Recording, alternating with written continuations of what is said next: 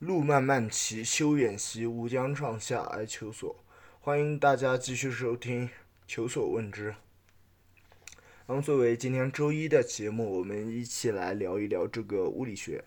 那么，往后的这个周一呢，我们就主要围绕这个数学跟自然科学啊这两块来跟大家一起来讨论啊。那么，在自然科学这一块的话，这个生物呢，我们是放到周二来啊一起探讨。那么今天就啊，简单来走进这个物理学。那么，嗯，物理学的话啊，怎么说？就这个学科的名字来说，应该是来自古希腊语的。那么在古希腊语当中的话，一般是翻译成这个“自然”两个字。那么 从总总体上来讲的话，它就是一种自然科学。那么是研究物质和能量的本质与性质的这么一种自然科学。那么，由于物质与能量是所有科学研究必须涉及的基本要素，所以物理学是自然科学中最基础的学科之一。那么，物理学呢，自然也是啊，也不能说自然说，它就是一种啊实验科学。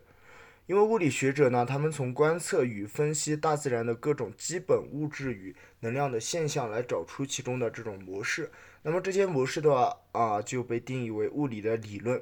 经得起实验检验的常用物理理论的话，就被定为物理定律啊。那么直到有一天被证明有错误为止啊。也就是说啊，这种物理定律它是有可否证性，或者说是可证伪性吧。那么物理学呢，是由这些定律精致的构建而成的。物理学是自然科学中最基础的学科之一啊，包括像化学、生物学。考古学等等等科学学术领域的理论都是构建在这些物理定律之上的。啊，同时这个物理学的历史也是非常悠久，是最古老的学术之一。物理学、化学、生物学等等原本都是归属于自然哲学的范畴。啊，应该说这个自然哲学呢，它是孕育了这么一些自然科学的啊这些范畴。那么，直到十七世纪至十九世纪期间呢，才渐渐的从自然哲学中分离，并独立成长为啊这种独立的学术领域。物理学与其他学啊诸多跨领域的学科研究有着相当的这种交集，比如像这个量子化学、生物物理学等等等。物理学的疆界呢，并不是固定不变的。物理学里的初始突破，时常可以用来解释这些跨领域研究的基础机制，有时还会开启崭新的。领域的这个研究方向。那么，通过构建新理论与发展新科技，物理学对于人类文明呢有着极为显著的贡献。比如像啊，由于电磁学的快速发展呢，电灯啊、电动机、家用电器等新产品纷纷出现，人类社会的生活水平也得到了大幅度的提升。啊，此外，由于像核子物理学日趋的成熟，核能发电已不再成为蓝图构想啊，其所。引致的安全问题呢，也使人们意识到这个地球环境啊、生态与人类的这种交弱呢，正在啊逐渐的这种缩小。那么，关于啊这个走进物理学的内容呢，我们主要先是呃简单介绍一下这个物理学的历史，然后介绍它的几个核心理论啊，以及它与其他学术领域之间的关系。啊，再讲一些他学术方啊，学术研究方面的几点。嗯，再来看他的几个近期的研究。嗯，那么今天的话，不知道能讲多少。先呢，首先呢，我们就从这个历史来稍微谈起。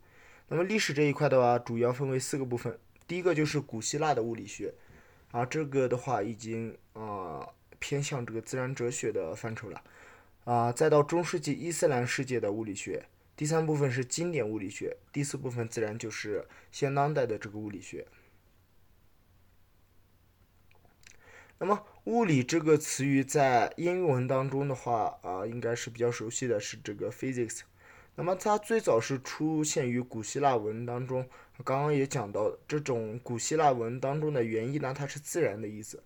啊，在中文当中的物理呢，最早可以追溯到战国时期的这个易书。啊，在这个鹤冠子的王，这个字是金属旁一个夫，应该是啊，应该是个半边字啊，是夫。那么在这个《鹤冠子》的王夫篇当中呢，就有这样一句：“愿闻其人，其人情物理，所以啊，令万物与天地总与神明体正之道中找到。”那么物理在这里指的就是一切事物之道理。三国时期的杨权呢，著有一本啊专门的这个《物理论》这本书。那么最早哦，是最早的国内的这个书名中含有“物理”一词的著作。清末时期啊，这个科学家方以智呢，受到心学的影响，嗯，影响撰写了百科全书式的著作，就是《物理小史》。那么在这里的话，物理的含义已经演化成为学术之理。那么主要包括的是自然科学的各门类与人文学科的部分领域。清朝的鸦片战争以后呢，西方的这个科学呢就逐渐的传入了中国。此时的译者将 physics 呢直接翻译为刚开始是译为这个格致学或格物学。那么这个格物格致，或者说格物致知物格致知这词呢是源自于啊《礼记大学》篇目中。啊，有这样一句啊，知之在格物，格物而后知之。那么用白话来说的话，就是说要想增进知识，必须穷其物事物之理，唯有穷究事物之理啊，才可增进知识。那么这句话就指出了明了事物是增进知识的关键方法。那么在物理学当中呢，师长会利用观察、模拟、实验、推论、演绎等方法来获得知识，因此将 physics 翻译为格致学或格物学。啊，似乎也是有它的道理的。啊，像中国的这个战国时期的哲学名家，像这个惠施啊、邓辛和公孙龙以及墨家，都曾啊努力钻研于宇宙间万物构成的原因。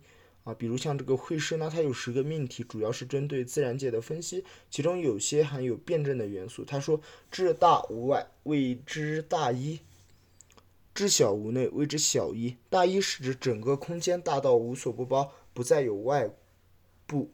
那么这个小一呢，就是指物质最小的单位，小到不可再分割，不再有内部。名家的思想啊，这个合同义以诗会为代表，认为天与地卑，山与泽平，万物必异同为必同，啊，本无区别。那么像后期的这个墨家呢，他也认为物质世界是由微小而不可分割的。物质粒子所构成的，这个有点像这个希腊哲学家德谟克利特的这个原子学说。啊，再回到国外，回到这个物理学的发源地，就是古希腊的这个物理学。那么从古代以来的话，人们就尝试啊，尝试有了解大自然的奥秘的这种精神跟啊欲望。为什么物体会往啊地面坠落？为什么不同的物质会具有不同的性质？比如此等等。那么，从观测与分析大自然的现象啊，早期人们找到了其中的样式，并针对这些样式呢，提出了各种理论，试图解释大自然的奥秘。然而，他们所提出的大多数理论都不正确。就现代的这个评判来看的话，早期的物理理论更像是一些哲学领域。现代物理理论，嗯，都是要经过严格的实验验证，而那些早期的理论并没有这一步骤。像托勒密和亚里士多德提出的理论中，有些就与日常所能观察到的事实是相悖的。但是相反的话，在当时啊，都是被当成是这个真理在使用。尽管如此呢，仍有许多学者提出了相当正确的理论。比如像古希腊的哲学家泰勒斯啊，他是大概公元前六二四到前五四六年这么一段时间的人。他曾经远渡地中海，在美索不达米亚、埃及学习天文学与几何。还加以推广、延伸、发扬光大。他预测出公元前五八五年会发生日食，啊，并且还能够估算长之里岸边的距离，又从金字塔的阴影计算出了金字塔的高度。啊，泰勒斯拒绝啊依赖这种玄异或者超自然的因素来解释自然现象。啊，他个人主张到，任何事物的发生都与其不变与普世的因果关系。公元前五世纪，古希腊哲学家这个刘伯基与学生德谟克里特呢，他们率先提出了这个原子论，认为所有的物质皆是由不会毁坏、不可分割的原子所构成的。古希腊的思想家阿基米德在作用力方面也是推导出了许多正确的定量结论啊，如啊对于杠杆原理的这个解释都是啊特别，嗯，怎么说呢？啊，分析的特别好。那么再到中世纪伊斯兰世界的物理学，从公元五八五零到公元九五零啊年间呢，大量的希腊学术呢就被翻译成了阿拉伯文。穆斯林科学家呢，他们从希腊人那里继承了亚里士多德的物理学，在伊斯兰的黄金时代，他们将这些学术发扬光大，特别强调观测的作用。那么逐渐就发展出了一种早期的科学方法。这要提到一个人呢，是是叫伊本沙尔啊。那么还有这个肯迪海舍姆。伊本希纳啊，这些等等科学家，他们在光学与视觉领域呢，给出了创新的理论。比如像这个海史木，他在著名的著作《光学书》啊这本书啊，也就是《Book of Optics》啊这本书当中呢，他就坚定的驳斥了古希腊视觉理论，也就是发射说啊这一理论，并给出了新的理论。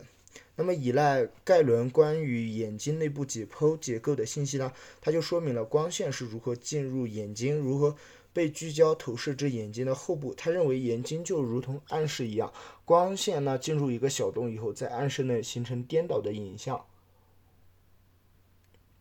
那么很明显的，在这里他所指的就是针孔相机或者暗箱的这种原理。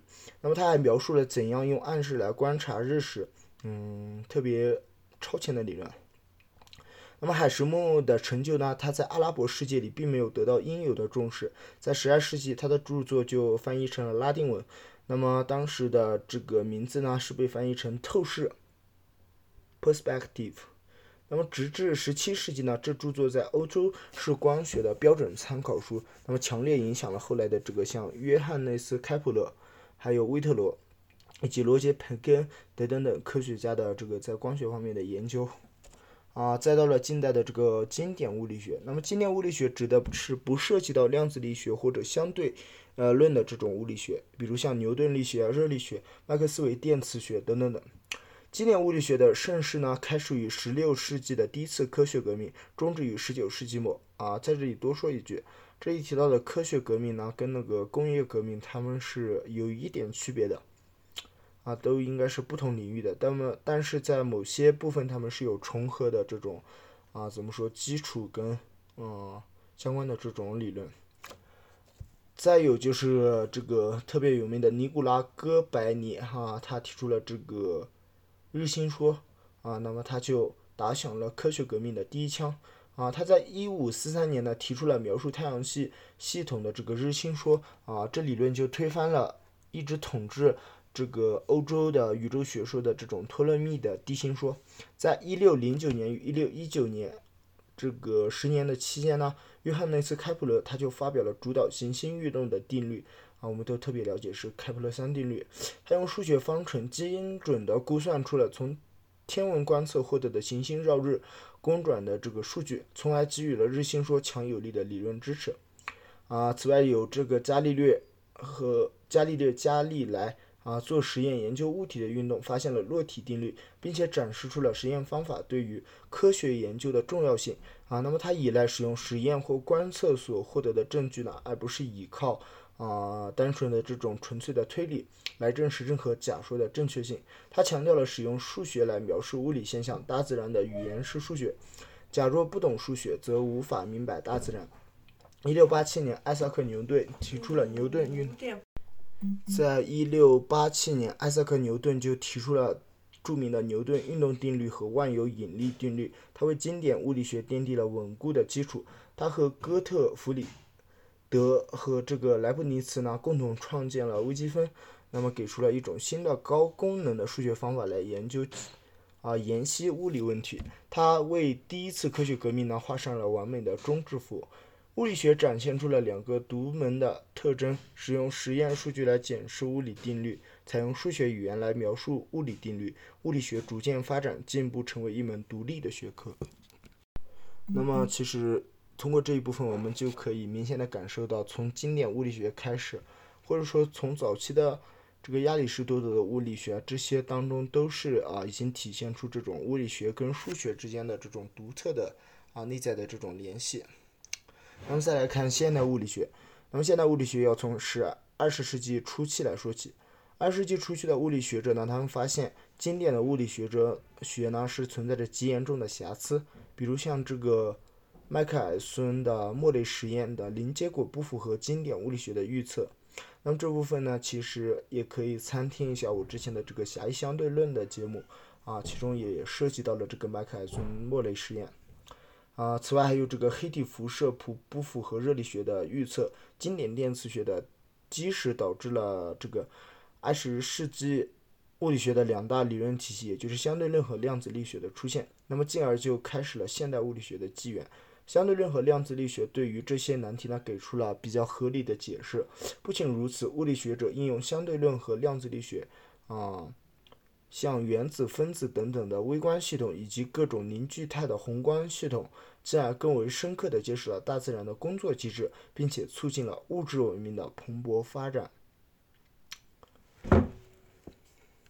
好的，那么今天这个周一的节目呢，我们就简单的回顾了一下这个物理学作为一个啊当代的这个学科和学术呢啊它的一个简单的发展历程。那么下期节目呢，我们就简单来探讨一下它的核心理论，啊，希望大家能够持续的关注订阅，啊，也希望多多能够分享，啊，感谢大家的收听，谢谢大家。